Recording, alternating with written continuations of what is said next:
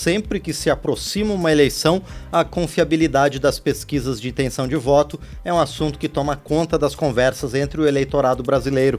A cada pesquisa eleitoral divulgada surge uma série de dúvidas e questionamentos sobre a metodologia, estatísticas, margem de erro e acertos usados pelos institutos sobre o cenário da disputa eleitoral. As pesquisas eleitorais são confiáveis? O que devemos saber sobre elas? Para entender melhor como são feitas e a influência sobre o eleitor, a gente vai conversar agora com João Fério Júnior, coordenador do Laboratório de Estudos de Mídia e Esfera Pública da Universidade do Estado do Rio de Janeiro. João Féres, bom dia, obrigado por estar aqui no painel eletrônico. Bom dia, o prazer é todo meu. Perfeito. Bom, as pesquisas de intenção de voto, elas são elementos importantes de informação para o eleitor sobre o cenário eleitoral? Eu acho que são, sim, viu? Porque assim, os eleitores, esse é um problema clássico da ciência política, que assim, os eleitores têm uma, uma disponibilidade limitada de obter informação sobre a competição eleitoral e sobre os diversos é, candidatos, né? Então, acho que a pesquisa ela ajuda os eleitores a se informar, é, mas junto com outras coisas, é claro, né? Só as pesquisas em si não, mas a pesquisa ela complementa um pacote que vai do horário eleitoral, a campanha, né, a propaganda, é, tudo isso eu acho que contribui para que o eleitor se informe não somente sobre os candidatos, mas sobre as plataformas, as ideias que, que, que circulam e que estão uh, sendo oferecidas para para que, né, que organizem, vamos dizer, a vida coletiva do nosso país nos próximos anos, porque é, é disso que se trata. Sim. Então a pesquisa, a pesquisa, é importante assim, nesse combinado, eu acho. Sim. E, e, João Férez, há uma grande dúvida, e especialmente nos últimos anos, desde a última eleição geral de 2018, em que as pesquisas foram colocadas em dúvida.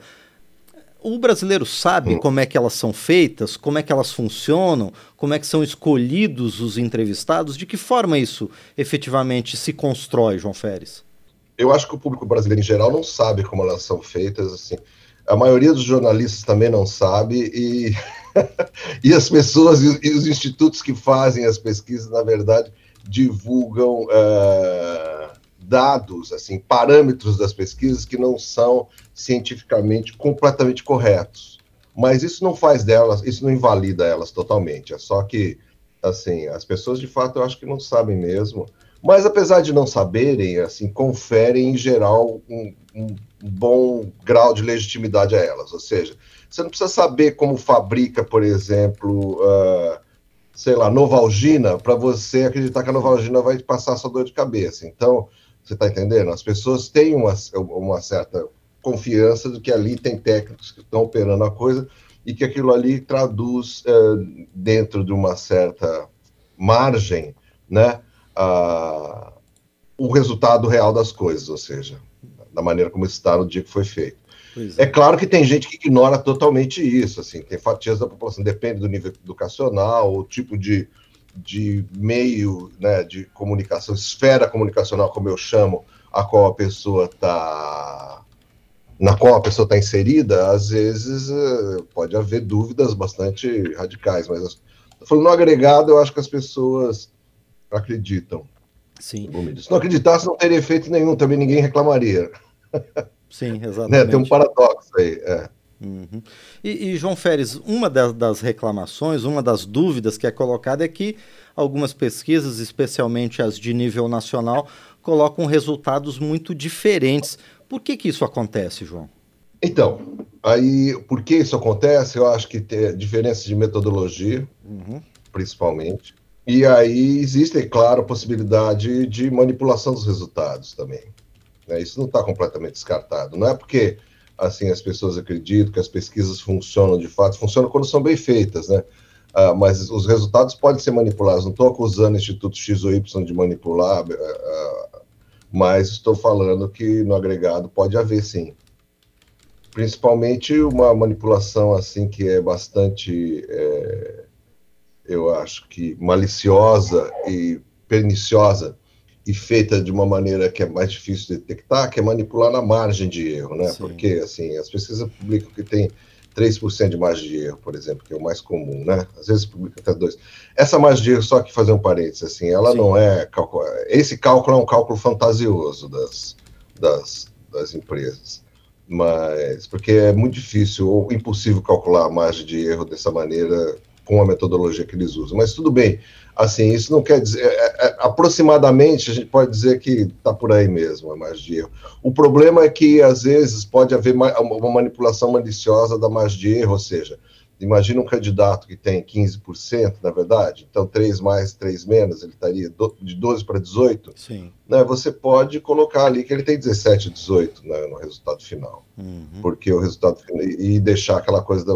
Né, é um tipo de, de, falsificação, assim, eu não tenho prova nenhuma de que isso acontece, mas desconfio que às vezes em institutos uh, assim, não muito uh, sérios, né, isso possa acontecer sim. E, e, eu te digo assim, eu, eu, eu gostaria de, de, de, na verdade, colocar uh, um outro problema, né?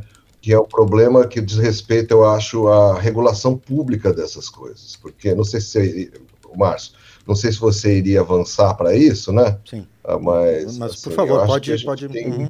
a, gente, a gente pode melhorar a, a questão da, da é um pouco que nem a, a, grande imprensa, entendeu? Se você não tem regulação nenhuma e está no meio, e, e ela está nas mãos, por exemplo, de poucos players, de poucos uh, grandes empresas, que têm interesses né, privados, têm interesses privados, assim, nem, nem sempre tem um interesse que, que, que, que, concorre com, que concorda, na verdade, com o interesse público. Sim. Então pode haver, sim, corrupção, isso é um tipo de corrupção, né, na verdade.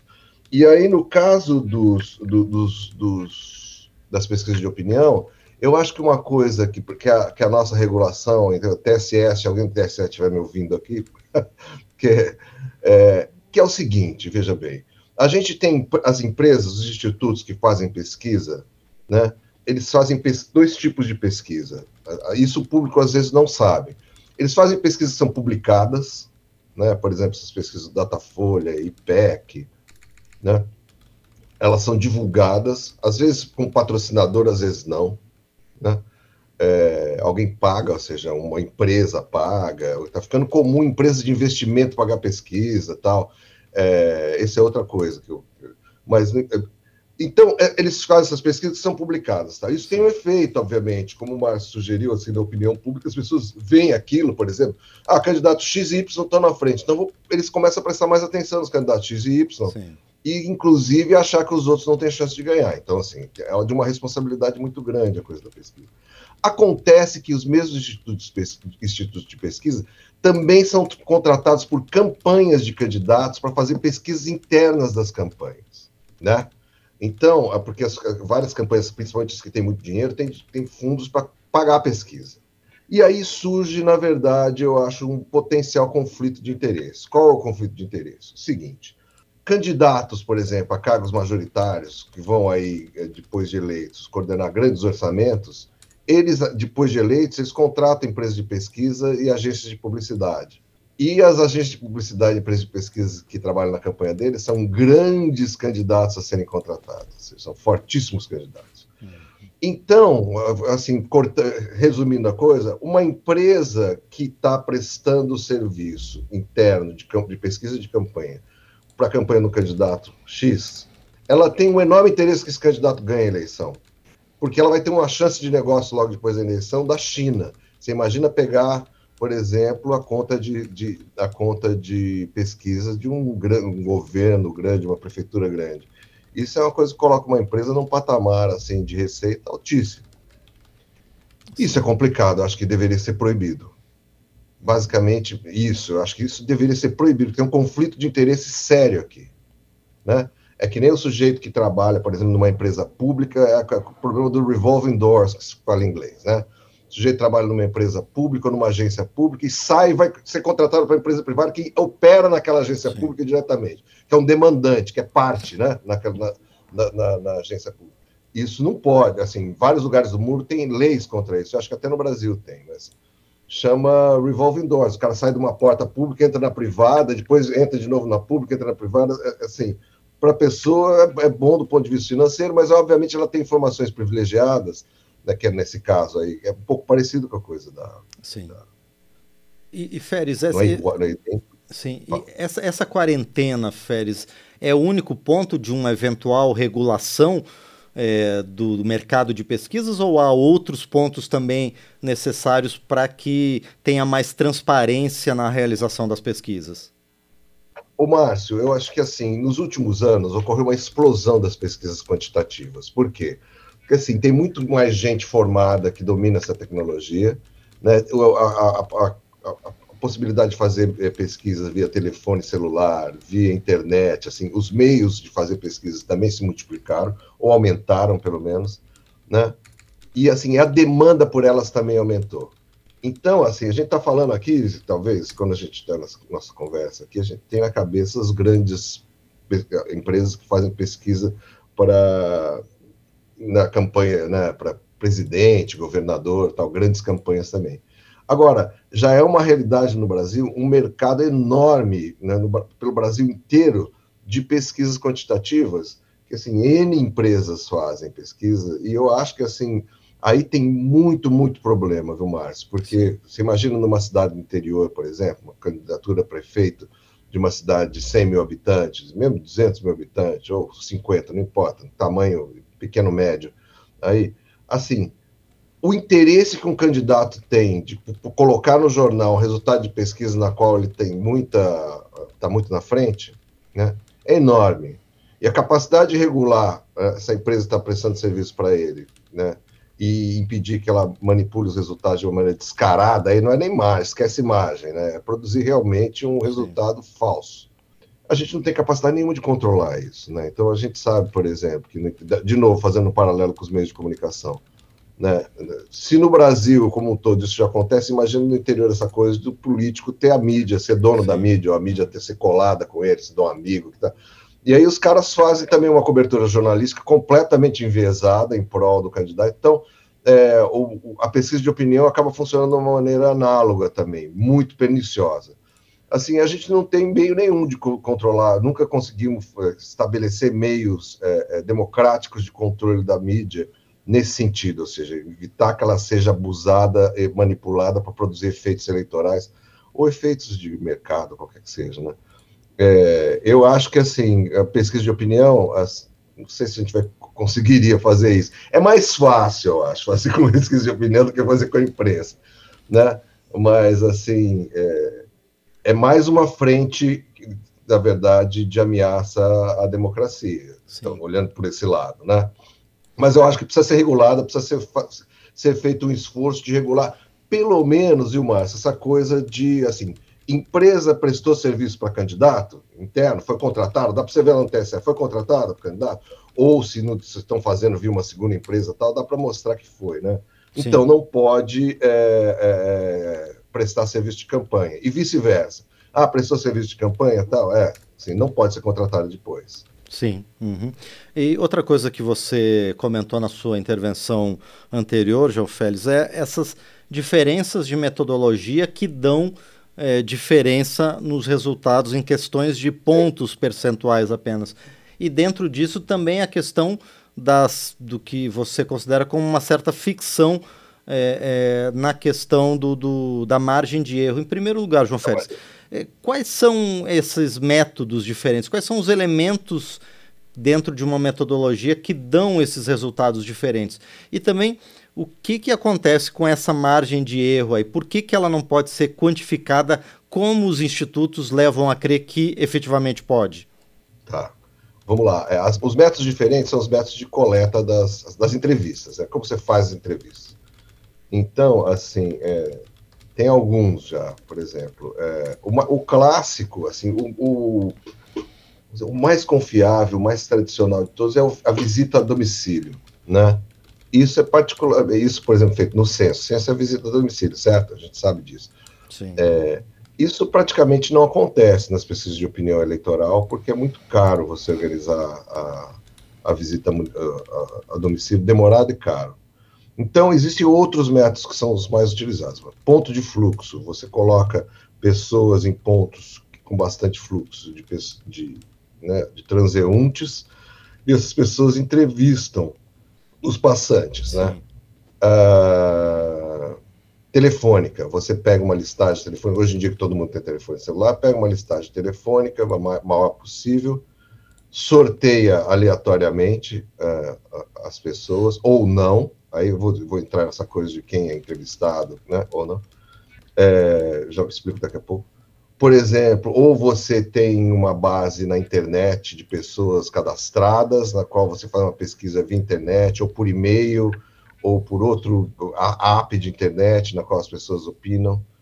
É, e aí a questão é a seguinte: você poder avaliar né, Márcio?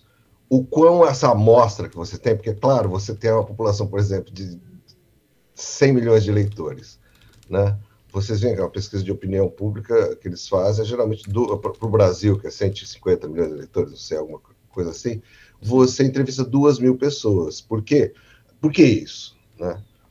Bom, aí tem uma coisa mais, um pouco mais complicada que é o seguinte: assim, a, a margem de erro que, que aparece ela é calculada e facilmente calculada se você assumir que você escolheu as pessoas para entrevistar sorteando aleatoriamente da população em geral.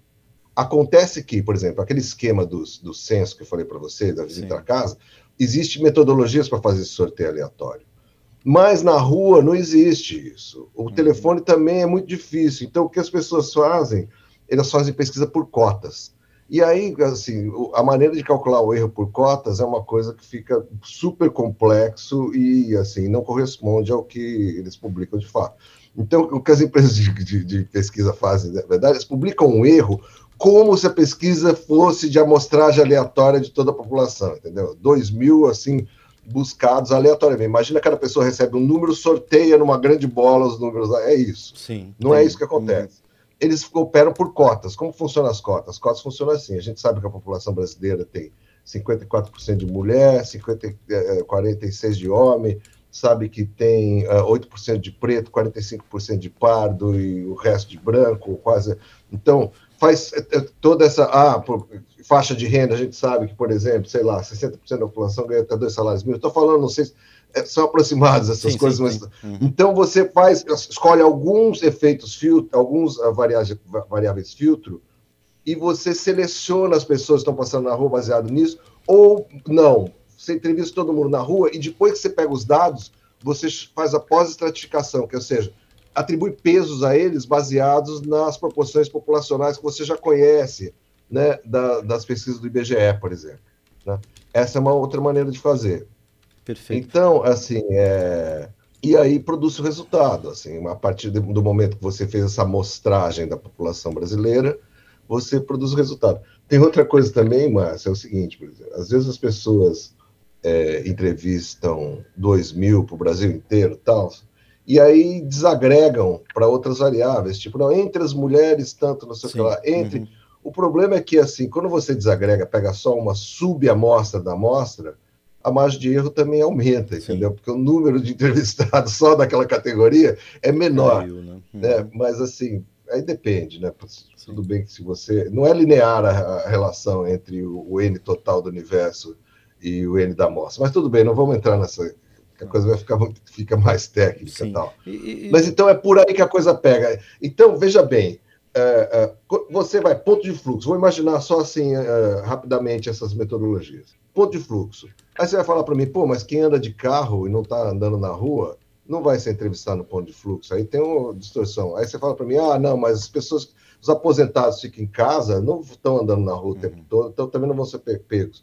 Ah, não sei o que. É claro. Então, o ponto de fluxo, ele, essa metodologia insere uma, um, uma distorção né, na amostra em relação à população a amostra não vai representar tão fidedignamente. Aí você precisa tentar contrabalancear isso com pós-estratificação, quando as pessoas fazem, né? Não sei se são feitos ou não. É, mesma coisa, telefone. Todo mundo tem usa telefone celular, assim, atende. Todo mundo atende e responde uma pesquisa de opinião pública pelo celular? Claro que não, né? Tem gente que não está nem aí, não quer, ou, ou, ou, tem gente que não usa telefone celular, esses estão fora da amostra. É. Né? São pouquíssimos hoje em dia, mas tem. Né? Tem gente que nunca responderia uma, uma, uma enquete, uma entrevista de pesquisa pelo telefone celular. Será que essas pessoas estão distribuídas aleatoriamente na população? Por exemplo, quem tem mais renda tem menos possibilidade, menos disponibilidade de responder? Eu, eu chutaria que tem um efeito de renda nessa coisa. Sim. Então, você está entendendo? Ah, o, o, base da internet, de, do, do, aplicativo lá. Todo mundo tem esse aplicativo? Claro que não. Então, assim, né, nada disso é, é perfeitamente aleatório, entendeu? Então, portanto, você introduz vieses. Cada metodologia introduz vieses no resultado. Sim. E mais, hein? De novo, só a última coisa. Sim. Quando você trabalha com cotas, por exemplo, aqueles variáveis filtros, né? Ah, vou pegar a minha, por exemplo, entrevistar as pessoas, depois eu faço o peso para espelhar a população brasileira. Mas depende, por exemplo, você vai dividir as sócios de renda em três, quatro, escolaridade em quatro, cinco, você vai considerar a variável raça ou não vai considerar? Que variáveis você vai considerar? Dependendo disso, vai influenciar o resultado também. E, e João Férez, dentro disso também, é, dessa estratificação por cotas, faz tempo que a gente não tem um censo é, do IBGE, está acontecendo, começando agora o censo. Isso também pode alterar as pesquisas, porque a gente tem é, estimativas da quantidade de população, por exemplo, que está na, nas faixas de renda mais baixas, médias ou mais altas. Mas esse espelho da realidade econômica da situação brasileira, ele pode estar tá distorcido hoje, causando também distorções na amostragem que os institutos usam? É, Márcio, estaria se as pessoas, se os institutos usassem o censo, porque o último censo que a gente tem é 2010, e de fato há, tem algumas categorias, algumas variáveis que flutuam bastante, né, que nem renda, como você citou. Gênero flutua bem menos, né? Sexo uhum. flutua bem menos. Raça flutua um pouco também, assim. É, mas, assim, é, é, é muitos pegam a PNAD contínua, que é atualizada, então você não precisa depender do censo, né? Para isso, especificamente. Ainda que o censo seja uma pesquisa muito mais... Deveria ser uma pesquisa muito mais fidedigna e tudo mais, a PNAD contínua serve para essas finalidades.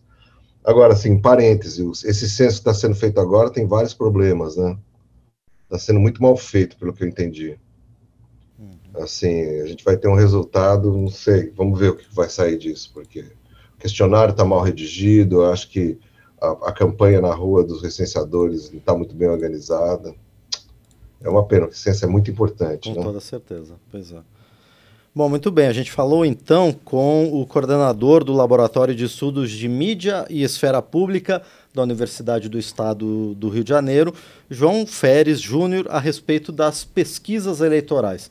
João Feres, mais uma vez, obrigado por participar aqui do painel eletrônico para explicar para quem está acompanhando a gente pela Rádio Câmara ou pelo YouTube da Câmara dos Deputados a respeito dessas questões envolvendo o levantamento das intenções de voto. Muito obrigado. É um prazer, Márcio. Eu que agradeço. Muito bem, mais uma vez, então, a gente dá o nosso muito obrigado ao João Ferri Júnior, da Universidade do Estado do Rio de Janeiro.